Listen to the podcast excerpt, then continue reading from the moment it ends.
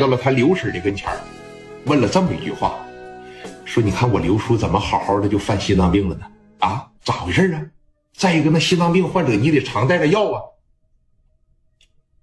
唉，小磊呀，这帮王八蛋！你走了以后，我和刘毅和你刘叔报阿 Sir 去了，正好那金大宇也在。万万没有想到，他们联合起来呀，就是不认账啊！啊，放着那案子就是不管。然后，在这个小派派里边，金大宇打了我一个耳光，然后刘毅就急了，给金大宇就给揍了，给金大宇打的不轻，给打昏迷了都。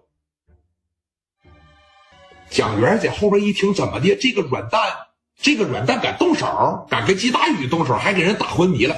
别事，别事，别吱声。婶儿，你接着说。打完了以后吧，就寻衅滋事，说什么无理取闹啊，什么胡搅蛮缠的，就给拘留了。完事我这回来吧，我寻思儿子被拘留了，店也被砸了，一点面子也没有。我寻思回来替儿子收拾收拾。我一进屋吧，我瞅这烂摊子，我就哭了。然后金大宇就过来了，拿着枪来的，朝着天花板哐哐放两枪，然后又怼了我一杵子，又怼了你一杵子。对，然后你刘叔吧，这个心脏就一直不大好，哐哐这两声，可能你刘叔吓得往这一窝呗，就不能动。好悬背我气儿去，都太欺负人了呀！啊，小磊呀，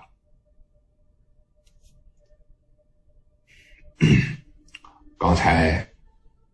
我跟我刘叔也说了，啊，说你看，我保证今天晚上十二点之前怎么的你也出不了院。你这么的，进去照顾照顾我刘叔。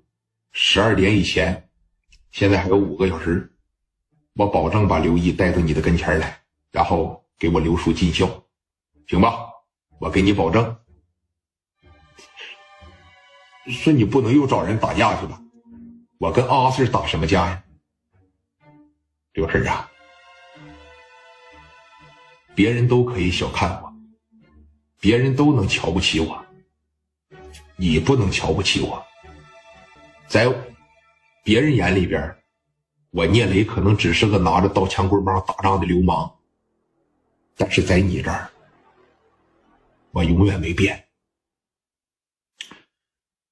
我啥也不说了。我希望当全世界的人都错看我的时候，我不去解释一句话，咱自个家人别错看我，那样啊，我会非常的失望，我也会非常的伤心，好吗？说你看今天下午我还打了你两个耳光，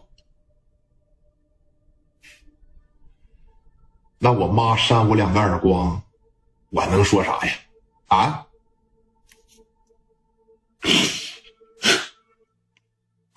行，说你看我这，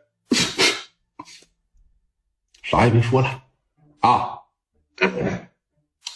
晚上十二点啊，五个小时以内，我把事给你办了，进去伺候我刘叔去吧。那个，你在这留下来啊，帮忙照看一下子。然后呢，老人腿脚不好，给打点饭，给打点水啥的啊。知道了，磊哥，你放心办事去吧，有我在，我保证这个。我刘叔，我刘婶啥事没有。那个，你过来一下子。哎，聂磊把他叫到了一边从这后边啊，啪的一蹬出来。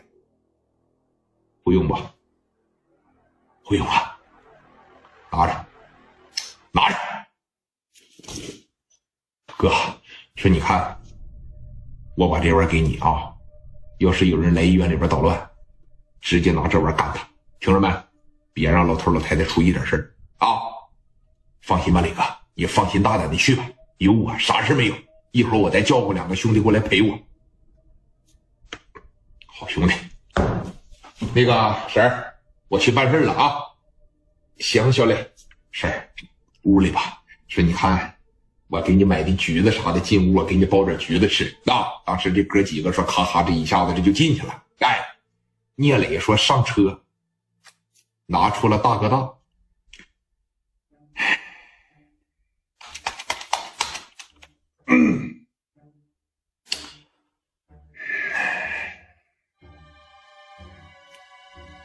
喂，哎，陈哥，我是聂磊啊，兄弟，怎么了？有个事儿啊，得求你一下子，说吧，啥事儿啊？这个事儿对于你来说是力所能及的啊。然后你看，我有个好兄弟，具体事儿啊，我就不给你详细叙述了，因为我没有那么多时间了。这个事儿肯定是不愿意趟啊。他现在呀，在这个市南小派派里边关着呢，然后确实是被冤枉的，然后是办的拘留了十五天。说你看，跟下边兄弟们打声招呼呗，我把人提出来啊。然后市南小派派那边你也不用管，我这边把米啥的都准备好了，包括您那一份我也准备好了。对对对对对，没多大点事儿啊，就是您一个电话的事儿啊。行啊，我给兄弟们打个招呼，你别让人家挺为难了啊。虽然是在我手底下做事。也不能让人白折腾，我明白，明白，明白。好，好，好。哎，谢陈哥啊！好，好，好。啪的一撂下，包里还有多少钱呢？六千。这么的，包五千块钱红包，剩下一千块钱买车中华，买箱茅台。行，办去吧。这边一说去吧，你看陈放就开始给底下小牌派里边打电话了啊。嗯。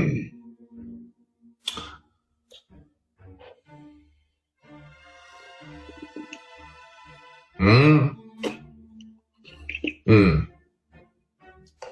抓了一个叫刘毅的呀，放了吧啊！一会儿我让我小兄弟过去把人提了。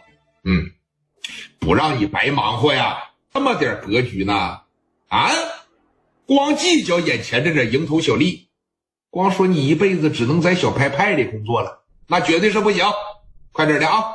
嗯，对，提人的那小子叫聂磊啊。是长得挺俊，戴个眼镜啊，一米七八个啊，长得挺白净。对啊，去了以后一提我就知怎么回事了。好了，好了好好，哎呀，不让你白忙活呀！你瞅你这点格局吧，那给你弄两千块钱不完了吗？那两千块钱行啊！哈哈哈早知道这样，我都不能拘他。行了，别废话。